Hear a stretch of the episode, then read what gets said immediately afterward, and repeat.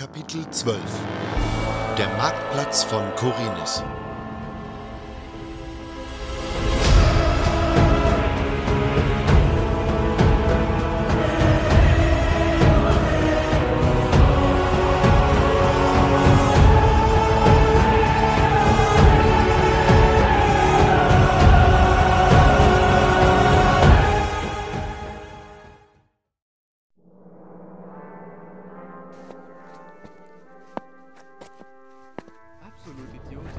Das wurde ja immer komplizierter.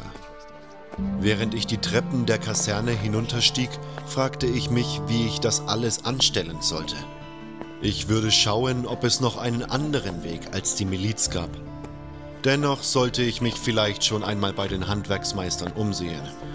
Denn vielleicht würde ich nicht umhinkommen, bei einem von ihnen in die Lehre zu gehen. Vorerst jedoch lenkte ich meine Schritte zum nahen Marktplatz. Ich brauchte dringend neue Ausrüstung. Außerdem bekamen die Händler sicher einiges mit.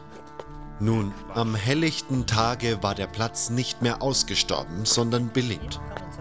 Mehrere hölzerne Stände waren am Morgen hier aufgebaut worden.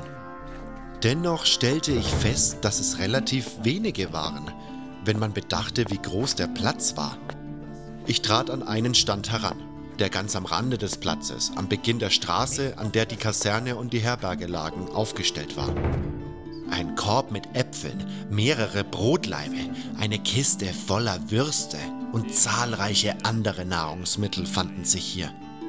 Hm, interessanterweise auch eine größere Menge Rum. Willkommen, begrüßte mich der braunhaarige Händler, dem der Stand gehörte. Verzeih, aber ich habe dich hier nie zuvor gesehen. Das wundert mich nicht. Ich bin neu in der Stadt. Verstehe. Nun, dann will ich mich vorstellen. Mein Name ist Baltram. Wie du unschwer erkennen kannst, handle ich mit Nahrungsmitteln aller Art. Und ich bin der größte Nahrungshändler hier am Markt. Der größte? Skeptisch begutachtete ich seinen Stand. Ja, ja, schwere Zeiten. Mein Angebot ist dieser Tage nicht besonders reichhaltig, aber den anderen Händlern ergeht es da nicht viel anders. Der Bauernaufstand? Früher habe ich vor allem bei Ona eingekauft, aber das ist heute verboten. Nun beziehe ich meine Waren vor allem von den stadtnahen Bauern, größtenteils von Akilshof. Tja, der Schiffsverkehr ist ja vollständig zum Erliegen gekommen. Da bin ich auf die kleinen Höfe vor der Stadt angewiesen. Ebenso wie die anderen Händler. Kannst du mir mehr über den Bauernaufstand erzählen? Ach, es ist doch nicht zu fassen.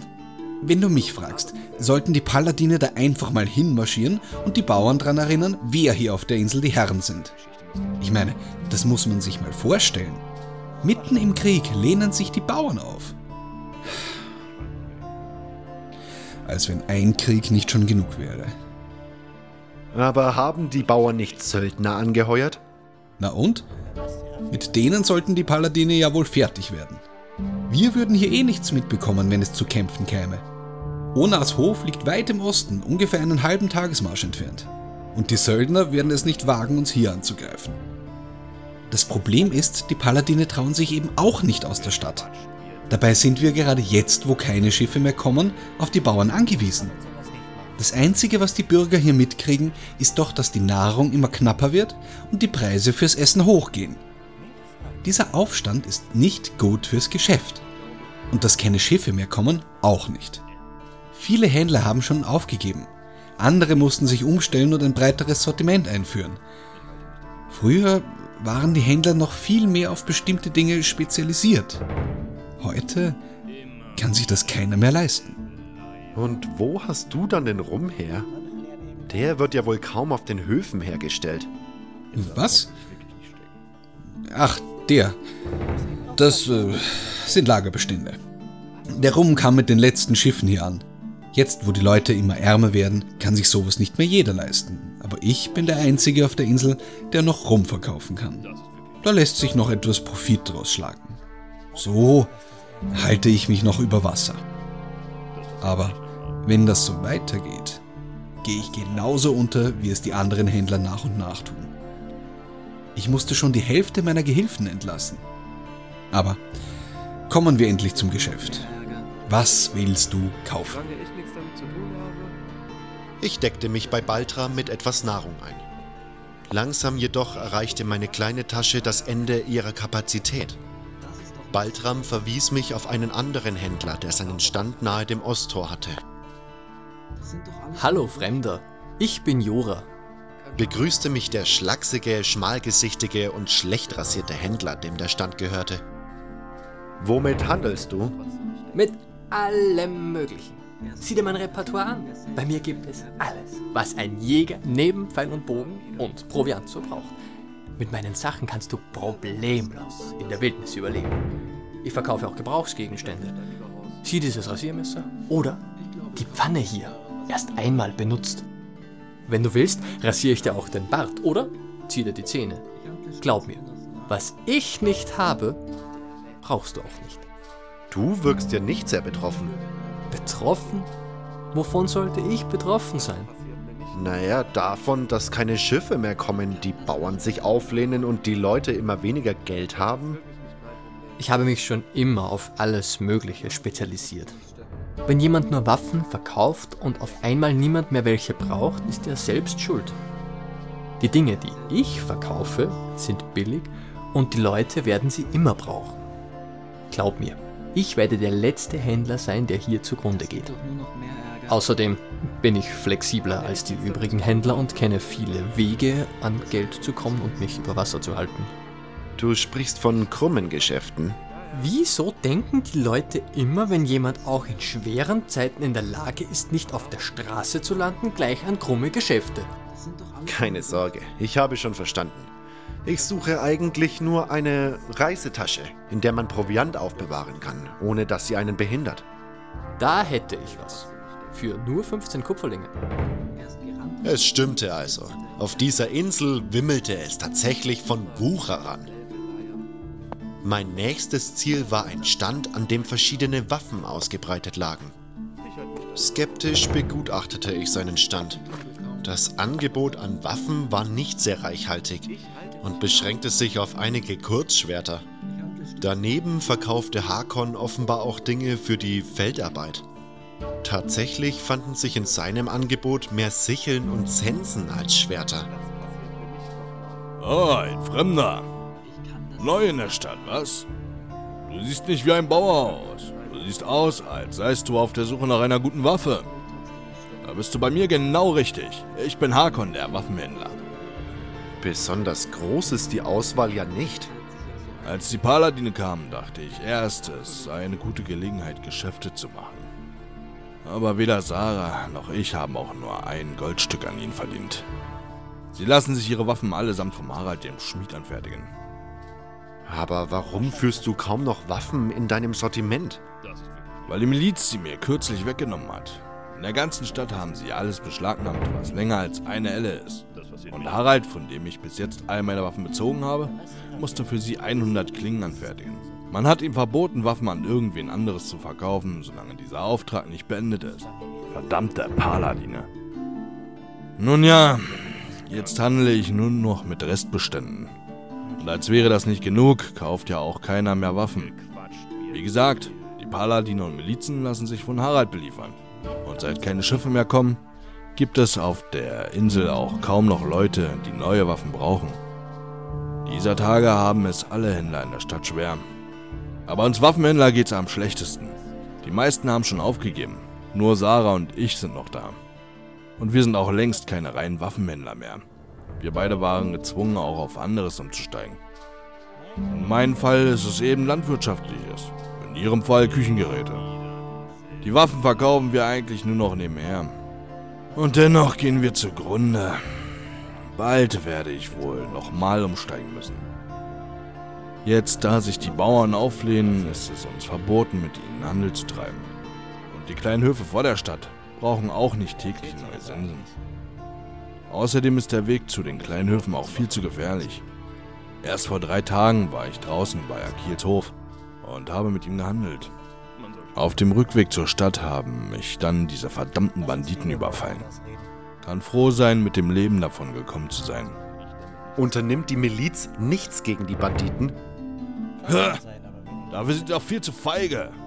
Auf wichtig tun, das können sie. Aber wirklich was machen? Nein, besaufen sich doch nur am Freibierstand oder gehen in die rote Laterne. Die werden ja nicht mal mit dem Problem innerhalb der Stadtmauern fertig. So wie die Sache mit den Vermissten. Ja, das ist auch so eine Sache. Viele sind beunruhigt, es kursieren viele Gerüchte. Koragon, der Wirt, meinte, du wüsstest mehr darüber. Dann hat er stark übertrieben. Ich weiß auch nur, dass die meisten am Hafen verschwunden sind. Aber da war so ein Kerl, Joe hieß er. Der ist jeden Tag an meinen Stand vorbeigekommen. Ich will nicht sagen, dass ich ihn wirklich gekannt habe, aber ab und zu haben wir ein paar Worte gewechselt. Naja, eines Tages war er jedenfalls nicht mehr da. Und hast du eine Ahnung, was passiert sein könnte? Wie gesagt, ich kannte ihn kaum. Aber komisch ist das schon. Hab auch mal Pablo gefragt. Der patrouilliert hier ständig durch die Straßen. Ist einer von den wenigen halbwegs gewissenhaften bei der Stadtwache. Aber der meinte, bei der Miliz wüssten sie nicht wegen Joe. Der kannte den Kerl nicht mal. Naja, so schlecht wie die Zeiten sind äh, und so wie die Stadt derzeit vor die Hunde geht, wundert es einen eigentlich nicht, wenn sich die Leute aus dem Staub machen. Mal ehrlich, Corines ist schon lange nicht mehr die Stadt, in der man alt werden will. Juwel des Myrtanischen Meeres. Pah! Das war einmal. Nur kannst du dich ja eigentlich gar nicht von hier verdrücken, seit keine Schiffe mehr kommen. Und dass alle auf die Höfe flüchten, jetzt wo es da draußen nur so wimmelt von Banditen und die Bauern sich auflehnen, kann ich mir schwer vorstellen. So schlimm ist es dann doch nicht. Zumal die meisten, die die Stadt verlassen, hier durchs Osttor gehen. Das hätten wir Händler ja eigentlich mitkriegen müssen. Ich verließ Hakon, ohne etwas zu kaufen. Stattdessen steuerte ich auf den Stand der Händlerin Sarah zu, um zu schauen, ob diese eine brauchbare Waffe anzubieten hatte. Doch ihr erging es ähnlich wie Hakon. Töpfe, Pfannen, Küchenmesser. Es ist traurig, wie weit es schon gekommen ist. Früher, da habe ich vor allem edle Waffen verkauft. Degen, Rapiere. Die Herren der Oberstadt oder aus Korana und Corelius schmückten sich gerne mit so etwas. Auch die reichen Kauffahrer aus Ariabia oder Laran waren immer an meinen Waffen interessiert. Aber dann gingen die Geschäfte immer schlechter. Ich musste auch andere Waffen in meinem Sortiment aufnehmen, sogar Schilde, wie du siehst. Und heute verkaufe ich kaum noch Waffen, sondern stattdessen diese Haushaltsgeräte. Ach, wenn nur der Krieg nicht wäre, dann wäre wieder alles wie früher. Oder wenn die Paladine wenigstens nicht alle guten Waffen beschlagnahmen und Harad sogar verbieten würden, neue für uns herzustellen. Da auch Sarah nichts Brauchbares anzubieten hatte, entschied ich mich schließlich für ein einfaches Kurzschwert. Ich brauchte schließlich eine Waffe, und wenn es nichts Besseres gab, musste ich für den Anfang damit Vorlieb nehmen. Am nächsten Stand befanden sich zahlreiche kleine Fläschchen und Beutel. Der Händler, dem der Stand gehörte, war bereits älter als seine Kollegen, was sich deutlich an seinem weißen Haar zeigte. Inos zum Gruße. Ich bin Zuris, Meister der Tränke. Brauchst du vielleicht einen Heiltrank oder schmerzlindernde Salm? Ich hab Mittelchen gegen alle möglichen Leiden und Gebrechen, auch für Tiere und Pflanzen. Nebenbei verkaufe ich auch Parfums für die Damen. Was darf sein, der Herr? Im Moment brauche ich wohl nur ein paar Heiltränke, danke. Ich begann die Tränke genauer zu begutachten. Stellst du deine Ware selbst her? Na, ich bezieh's vom Konstantino, dem Alchemisten. Früher haben ab und zu die Kauffahrer besondere Tränke von Kitai oder aus Gödern mit sich gebracht, an denen vor allem meine Kunden aus der Oberstadt sehr interessiert waren. Das ist heute freilich nimmer der Fall.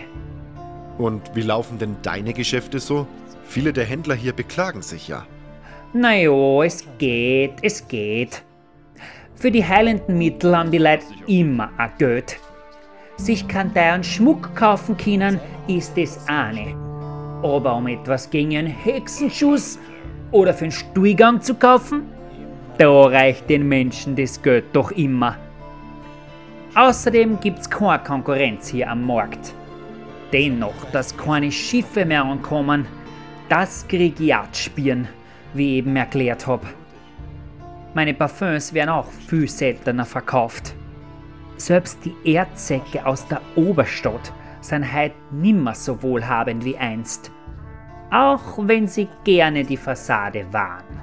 Aber die meisten von ihnen haben ihr Geld mit dem Überseehandel verdient. Das heißt, ohne den Schiffsverkehr bleibt da die Einnahmequelle aus. Natürlich haben sie einiges an Ersparnissen, aber man spürt dennoch den Unterschied zu früher. Naja, meine Kundschaft lebt ohnehin großenteils in den unteren Stadtvierteln. Und von die feinen Herren aus dem oberen Viertel sind viele scheinbar dumm genug, sich lieber auf diesen Scharlatan Salandrill einzulassen. Wer ist das denn? Ah, nur so ein Tränkehändler aus dem oberen Viertel, der die reichen Leute dort seine Waren antrat. Die sind sicher zu fein, um sich zum Beispiel einen gewöhnlichen Heiltrank aus gewöhnlichen Heilpflanzen zu kaufen. Die wollen was Exquisites, was Extravagantes. Also verkauft er ihnen beispielsweise einen Sud aus Sonnenkraut. Nicht, dass das irgendetwas gegen körperliche Leiden ausrichten könnte. Aber die edlen Herren wollen scheinbar betrogen werden. Im Wesentlichen verkauft er aber nicht einmal Heilmittel, sondern der bedient die Eitelkeiten oder die besser Betuchten. So verkauft er den Damen des oberen Viertels zum Beispiel Mittel, die, wenn man sie in die Augen träufelt, die angeblich glänzen lassen sollen. Oder solche, die gegen Falten helfen. Pff, ach so ein Schmarrn. Aber die Herren des oberen Viertels scheinen dem Salandril tatsächlich zu glauben, dass Pulver, naja, von bestimmte Körperteile von manchen Tiere in der Lage wäre, na sagen wir, die Leistungsfähigkeit oder sogar die Größe des äquivalenten eigenen Körperteils zu steigern. Aber sei versichert, ich verkaufe nur Ware bester Qualität. Die Zutaten sind zwar weniger ausgefallen, aber sie erfüllen doch ihren Zweck. Nachdem ich mir einige Heiltränke gekauft und sie gut verstaut hatte, verließ ich auch Zures Stand. Solange ich nichts damit zu tun habe. Früher wäre das ganz anders gelaufen. In seiner Haut will ich trotzdem nicht. Das war Kapitel 12. Der Marktplatz von Korinnes.